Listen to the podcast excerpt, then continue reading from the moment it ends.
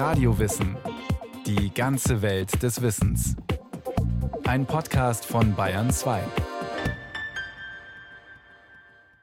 Am 4. August des Jahres 1870 wird im böhmischen Algersdorf ein Unbekannter aufgegriffen, der in einer Scheune übernachtet hat.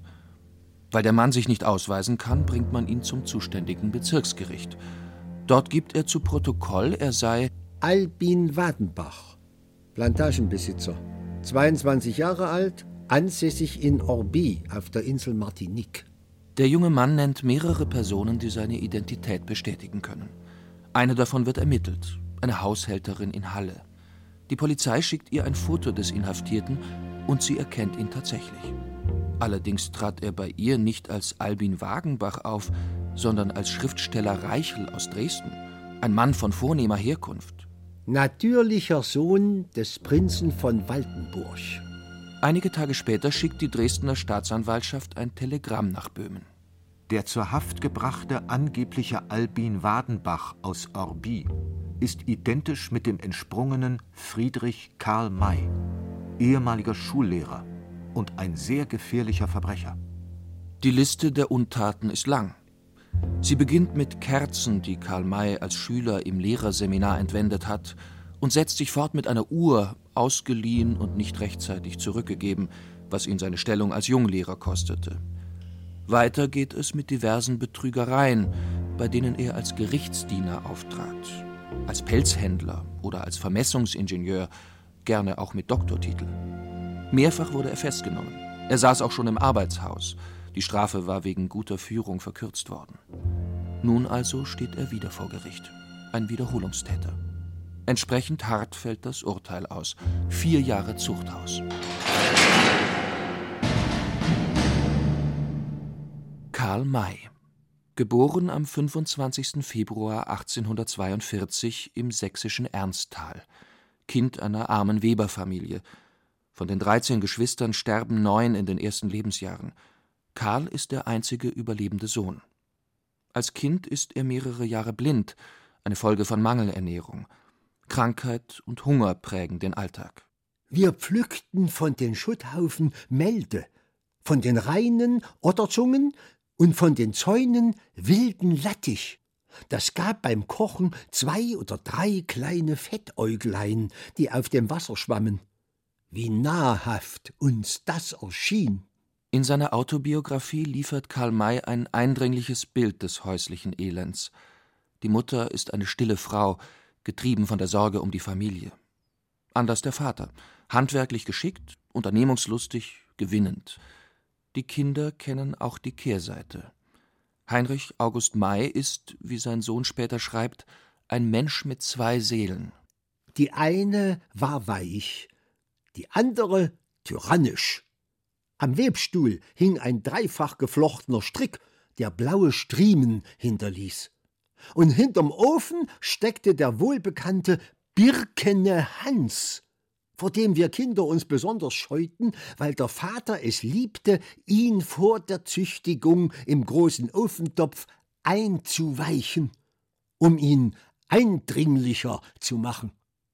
Aus dieser Tyrannei entfliehen kann ein Kind nicht. Es muss sich fortträumen. Zum Beispiel mit Märchen und Geschichten, wie sie die geliebte Großmutter erzählt oder der Pate.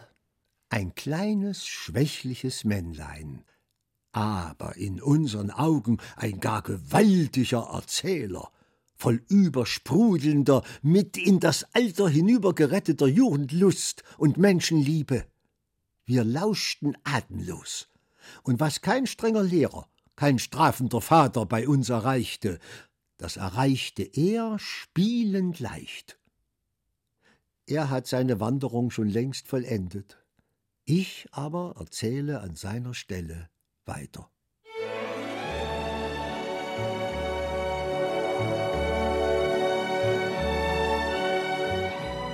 Noch lange sah man sein reiches, mähnenartiges Haar im Winde wehen. Noch länger lag der Klang seiner Stimme den Hörern im Ohre. Ich habe an seiner Seite die Prärie in ihrer ganzen Länge und Breite durchstrichen, bin ihm mein Leben mehr als zehnmal schuldig, nenne ihn den besten treuesten und edelsten meiner Freunde. Und wenn von einem Menschenkinde die Rede ist, welches den Namen eines Helden verdient, so kann ich nicht anders. Ich muss dabei immer denken an Winnetou, den Häuptling der Apachen. Der erste Auftritt des berühmtesten aller Indianer fand 1876 statt, als im deutschen Familienblatt die Geschichte Old Firehand erschien. Mit dem Familienblattverleger Heinrich Gotthold Münchmeyer hatte Karl May bereits in seiner Gefängniszeit Kontakte geknüpft. Kurz nach der Entlassung hatte Münchmeyer den 32-Jährigen als Redakteur eingestellt. Nun druckt er seine Werke und feuert ihn an zu einer immensen Produktion von Kolportageromanen. Die Geschichten tragen Titel wie Die Liebe des Ulanen, Waldröschen oder Der Weg zum Glück und ziehen sich über viele Folgen hin. Die Handlung ist abenteuerlich und gleichzeitig absehbar. Am Ende siegen die Guten, die Bösen finden ihre verdiente Strafe. Karl May habe sich mit diesen Kolportageromanen die Hand verdorben, meint später sein Biograf Hans Wollschläger. Monströse Texte, fette Werke, eilig in Umlauf gebrachte Segnungen der Hintertreppe. Der Journalist und Literaturwissenschaftler Harald Eggebrecht sieht das anders. Nein, das ist ganz im Gegenteil. Der große Fantasiesteinbruch, aus dem Karl May sein Leben lang gezehrt hat. Hätte er die nicht geschrieben, würde ich sehr zweifeln, dass er ein solcher Romancier, ein solcher Literaturheld geworden wäre. Was Sie dort nicht finden, finden Sie auch im anderen Werk nicht. Also das Ausreiten und die großen Abenteuer, die Ketten, das nicht enden wollen, dass Sie äh, einen Cliffhanger nach dem anderen produzieren. Das heißt also immer mit einem spannenden Schluss in die nächste Folge hinein. Das war äh, übrigens als Produktion eine unglaublich brutale Produktion. Sie mussten ja von Woche zu Woche schreiben und da konnte man nicht revidieren. Das ist ein wildes Erzählen und ein wildes Schreiben, aber auch ein wildes Lesen. Wenn man als Leser sich davon gefangen nehmen lässt, will man nie wieder aufhören. Als wir am anderen Morgen aufgebrochen waren, bewährte sich mein Schwarzschimmel als ein ganz ausgezeichnetes Pferd. Ein Reiter, welcher nichts von indianischer Dressur verstand, wäre keinen Augenblick im Sattel geblieben. Wir aber hatten uns gar bald zusammengerichtet. Die Spur, welcher wir folgten, hatte das Flüsschen verlassen und sich in ein langes Seitental gezogen, durch welches sich ein Bach schlängelte. Ich bemerkte, dass Winnetou von jetzt ab den Boden weit aufmerksamer betrachtete als bisher. Auch suchten seine Augen den Rand des Waldes, welcher von beiden Seitenhöhen bis auf die Sohle des Tales hinuntertrat, zu durchdringen. Endlich hielt er gar an und wandte sich, da wir einer hinter dem anderen ritten und er der Vorderste war, zu mir um. Ah, rief er, was sagt mein Bruder Charlie zu diesem Wege. Er wird hinauf bis zum Höhenkamm führen. Und dann? Auf der anderen Seite wird sich das Ziel der Raid Troublers befinden. Welches Ziel wird dies sein? Der Weideplatz der Ogallala. Er nickte. Mein Bruder Charlie hat noch immer das Auge des Adlers und die Witterung des Fuchses, sagte er und ritt dann vorsichtig weiter. Die Zeit der Kolportage ist vorbei. Karl May schreibt jetzt richtige Bücher. Eine der zentralen Figuren ist der edle Apache Winnetou, den der deutsche Reiseschriftsteller Charlie über mehrere Bände hinweg begleitet. Darin gibt Charlie alles, was er vom Indianerhäuptling lernt, bereitwillig an seine Leser weiter. Wie man Spuren liest, wie man sich lautlos anschleicht und wie man heimlich Fesseln löst, wenn man am Marterpfahl steht. Der weiße Mann und der rote werden Blutsbrüder und meistern gemeinsam eine lebensgefährliche Situation nach der anderen. Gleichzeitig mutiert Charlie ganz beiläufig zum Superhelden. Einst als Greenhorn in den Wilden Westen gekommen, beherrscht er nun alle Kniffe, die das Überleben sichern im erbarmungslosen Kampf der Prärie. Außerdem verblüfft er, obwohl von eher durchschnittlicher Körpergröße, mit einer geradezu unglaublichen Rechten, der Schmetterhand. Sie macht seinen Namen im ganzen Land berühmt. Old Shatterhand. Auch im Orient kennt man diese Rechte und spricht mit ähnlicher Ehrfurcht von dem, der sie führt. O Emir Kara Benemsi, wie danke ich dir! Du kennst meinen Namen? Wir kennen ihn, denn dieser gute Hatschi Halef Omar hat uns sehr viel von dir erzählt. Ich wandte mich zu Halef. Plaudertasche. Sidi, darf ich denn nicht von dir sprechen? verteidigte sich der Kleine. Ja, aber ohne Prahlerei. Kein Problem, denn auch so hat der Ich-Erzähler noch genug zu berichten von bravourös bestandenen Feuerproben und den vielen wunderbaren Dingen, mit denen er dafür ausgerüstet ist. Einzigartige Pferde, Geld im Überfluss, mit dem er unschuldig in Not geratene beglückt, Wunderwaffen, die nur er selbst handhaben kann. Kara Shatterhand macht Blinde sehend und dem Tode Geweihte gesund. Er kann reiten wie kein anderer, läuft schneller, springt weiter. Außerdem spielt er Klavier und singt wirklich gar wunderbar. Kurzum, dieser Mensch lebt so, wie man es sich schöner nicht erträumen kann. Karl May setzt in seinen Büchern die alten Hochstapeleien fort, die ihn einst ins Gefängnis brachten. Doch nun verwebt er seine kindlichen Phantasien vom großen Leben geschickt zu abwechslungsreichen Geschichten, die im ganzen Land begeistert verschlungen werden. Ernst Bloch hat mal gesagt, der Philosoph, das sei ein atemloses Lesen, bei dem man irgendwann vergisst, dass man umgeblättert hat und all dergleichen mehr, sondern man schießt durch diese Dinge hindurch. Es nimmt einen total gefangen. Meistens, wenn man ganz jung ist und das erste Mal liest, da kommt man wirklich ins Lesen und hört nicht mehr auf und macht es dann sogar nachts unter der Bettdecke mit der Taschenlampe. Alles das hat jeder erlebt, den das Maifieber mal ergriffen hat. Aber wenn man später ihn liest, also jetzt als Kenner der Materie, dann entdeckt man plötzlich, wie raffiniert er es mischt, wie er es raffiniert raffiniert auserzählt, wie er für seine Abenteurer, für seine Helden, Old Shatterhand und Winnetou oder Carabin Dempsey und Hachi Halef Oma, wie er für diese Leute ein Terrain schafft. Und dieses Terrain ist nicht einfach fantasiert, sondern er nimmt das, was man damals kannte. Deswegen hat das auch diese Wirkung gehabt, dass die Leute das Gefühl hatten, der hat da tatsächlich seine Taten selbst vollbracht, der hat das selbst erlebt und darauf hat er sich ja dann auch berufen. Das ist, wenn Sie so wollen, der einzige echte kriminelle Akt, in Anführungszeichen, zu behaupten, das ist alles so geschehen, nicht? Ich spreche und schreibe Französisch, Englisch, Italienisch, Spanisch, Griechisch, Lateinisch, Hebräisch, Rumänisch, Arabisch sechs Dialekte, Persisch, Kurdisch zwei Dialekte, Chinesisch zwei Dialekte. Zu Beginn der Karriere hat er sich noch zurückgehalten. Doch nun, 1894, lässt Karl May keinen Zweifel mehr aufkommen. Ja, ich bin's. Ich habe alles, was ich schreibe, selbst erlebt. Kiowas, nebst dem Quechumani drei südamerikanische Dialekte, Lappländisch will ich nicht mitzählen.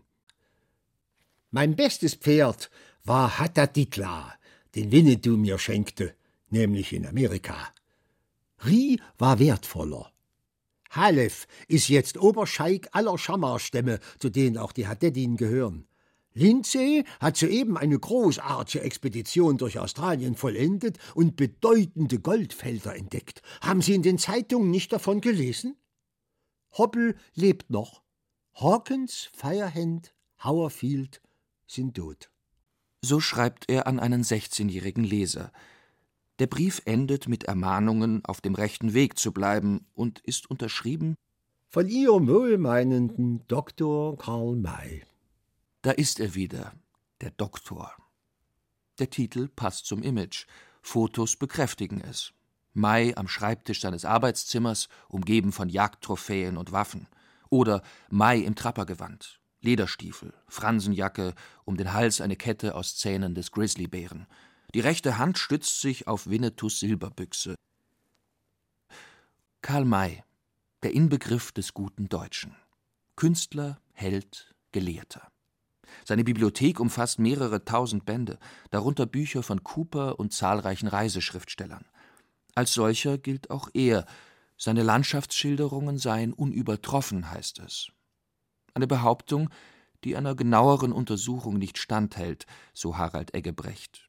Es sind literarische Konstruktionslandschaften, denn sie brauchen für diese Helden ein Terrain, auf dem die agieren können, auf dem die ihre Heldentaten vollbringen können. Und das macht er immer nur ganz ökonomisch, immer nur so weit, wie die das brauchen. Ob das das Anschleichen von Winnetou ist im Dunkeln, da brauchen wir eine bestimmte Nacht, wir brauchen ein bestimmtes Terrain, damit man das in dieser Weise nutzen kann. Und dann taucht das Vorgebirge genau auf, damit man von dort aus beobachten kann, damit es den Schatten wirft, in dem man sich verstecken kann und dergleichen mehr. Ende des 19. Jahrhunderts steht Karl May im Zenit seines Ruhms. Seit 1896 lebt er zusammen mit Gemahlin Emma in der Villa Shatterhand in Radebeul. Eine Adresse, die man in ganz Deutschland kennt. Von überall her kommen Briefe und Liebesgaben, nicht selten stehen die treuen Anhänger persönlich vor der Tür. Sie rühmen die bisherigen Werke und fragen nach neuen. Alles, was aus der Hand des Meisters stammt, wird dankbar empfangen. Auch das ergreifende Gedicht aus dem dritten Winnetou-Band, zu dem er selbst eine Melodie komponiert hat.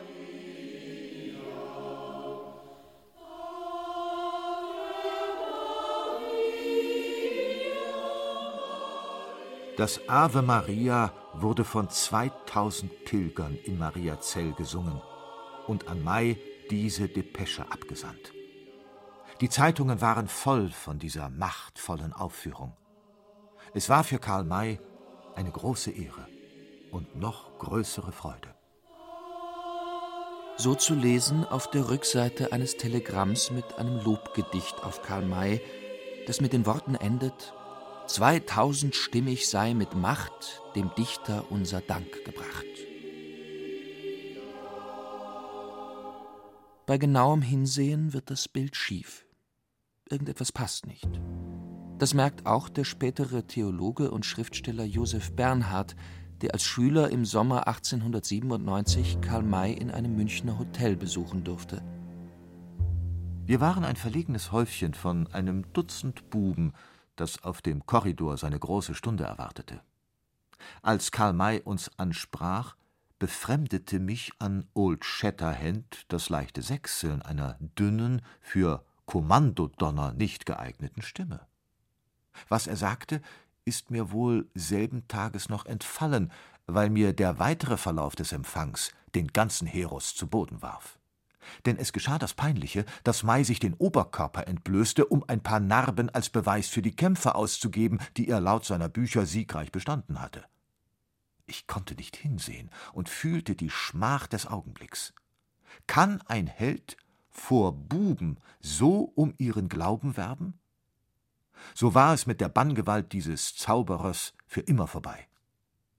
Als ich später die ganze Demaskierung Karl Mays in einem Tumult von Prozessen, kriminalen Enthüllungen und literarischen Femegerichten verfolgte, passte mein Jugenderlebnis nicht übel ins ganze Bild des Abenteurers. Der große Zusammenbruch des Mayschen Lebenskonstrukts beginnt kurz vor der Jahrhundertwende. Auslöser war ein Streit um die Rechte an den frühen Werken. Nach dem Tod des ersten Verlegers Münchmeyer hatte die Witwe das Geschäft verkauft an einen Adalbert Fischer, der sich von einer Neuauflage der frühen Kolportageromane das ganz große Geld verspricht. Schließlich ist May mittlerweile der deutsche Bestsellerautor. Karl May jedoch erhebt Einspruch. Seine Erstlinge passen nicht zu dem, was er jetzt verfasst. Er verweist auf alte Vereinbarungen mit Münchmeyer, nach denen die Rechte an ihn zurückgefallen sind – wird aber von Fischer mundtot gemacht mit der Drohung, dann würde er eben Mais unrühmliches Vorleben aufdecken. Die Romane erscheinen. Sie bringen Fischer tatsächlich viel Geld ein und Mai viel Ärger. Viele treue Anhänger können es nicht fassen. Derart niedere Liebesgeschichten sollen aus derselben Feder stammen wie die Todesszene des edlen Winnetou? Man beginnt die Biografie des Schriftstellers zu durchleuchten. Der angebliche Doktortitel, seine Zugehörigkeit zum Katholizismus, in Wirklichkeit ist er evangelisch, hat er wirklich all die Länder bereist, von denen er in seinen Büchern berichtet? Allmählich kommen auch die Vorstrafen und Gefängnisaufenthalte ans Licht. Karl May gerät in eine schwere Krise. Seine Ehe mit Emma geht in die Brüche. Zwei Monate nach der Scheidung heiratet er Clara, eine langjährige Freundin der Familie. Sie steht tatkräftig an seiner Seite bei allem, was nun kommt. Klagen, Prozesse und üble Schmähungen, schwere Krankheit und schließlich der entschlossene Schritt nach vorne. In seiner Autobiografie Mein Leben und Streben bekennt Karl May seine Verfehlungen und klagt Seit einem Jahr ist mir der natürliche Schlaf versagt. Ich möchte am liebsten sterben. Und erst ganz spät, als eigentlich sein Leben eigentlich zerstört ist, ganz spät kommen dann die ersten Siege. Ganz spät kommt auch die Anerkennung über die Pazifisten, denn Karl May macht eine ganz rabiate pazifistische Wendung durch und ist deswegen auch eine sehr interessante Figur am Anfang des 20. Jahrhunderts, als alle sich im Säbelrasseln übertrafen und gegenseitig überbieten wollten, war Karl May ganz das Gegenteil. War ein, heute würde man sagen, ein sanfter Linker und ein sanfter Pazifist. Wir wollen uns aus allen Kräften beistehen und innig Hand in Hand miteinander gehen, im unbewaffneten Frieden, in dem wir mit uns, mit euch und mit allen Menschen zu leben gesonnen sind. Und dann kommt dieser berühmte letzte Vortrag, den er in Wien hält, unter ungeheurem Beifall. Bertha von Suttner, die erste Friedensnobelpreisträgerin, lädt ihn ein und er hält diesen Vortrag empor ins Reich des Edelmenschen, der eben auch versucht, diese Friedensbotschaft hinauszubringen. Und das ist ein Vortrag, der denkwürdig ist, weil in diesem Publikum saßen die wildesten Gestalten, könnte man sagen, ganz Wien. Da saß Arnold Schönberg und Adolf Hitler. Und nur um das zusammenzubringen und einige andere berühmte Schriftsteller, Maler und dann berühmte Berühmte, die noch ganz jung sind und die noch gar nicht so bekannt sind, die gehen alle dahin und hören den alten Mai, wie er dort spricht. Und es ist ein ungeheurer Erfolg. Und dann wird er gefeiert dort, erkältet sich aber und stirbt dann später an der Lungenentzündung, wenige Tage später, wiederum in Sachsen zurückgekehrt. Das ist der letzte ganz große Erfolg. Er muss unglaublich inspirierend auf die Leute gewirkt haben. Das letzte Foto zeigt Karl May bei seinem Wien-Aufenthalt im März 1912. Dunkler Anzug, schwarzer Mantel mit Pelzkragen, gepflegtes Schuhwerk. Das Gesicht ist abgezehrt, die Augen liegen tief in den Höhlen. Er steht schräg, es wirkt, als taumle er. Ich bin so müd, so herbstesschwer, und möchte am liebsten scheiden gehen. Die Blätter fallen um mich her, wie lange, Herr, soll ich noch stehen? Ich bin nur ein bescheiden Gras, doch eine Ehre trag auch ich. Und ob die Sonne mich vergaß, ich wuchs in Dankbarkeit für dich. Doch ein kleiner Rest vom Lebensabenteurer bleibt bis zum Schluss. So ganz möchte er sich denn doch nicht verabschieden von den großen Heldentaten. Als ein Bekannter ihn fragt, na Herr May, nun sagen Sie mir mal ganz aufrichtig, woher die Silberbüchse stammt. Da richtet sich der alte Mann auf und funkelt sein Gegenüber an. Ja, haben Sie denn meinen Winnetou nicht gelesen?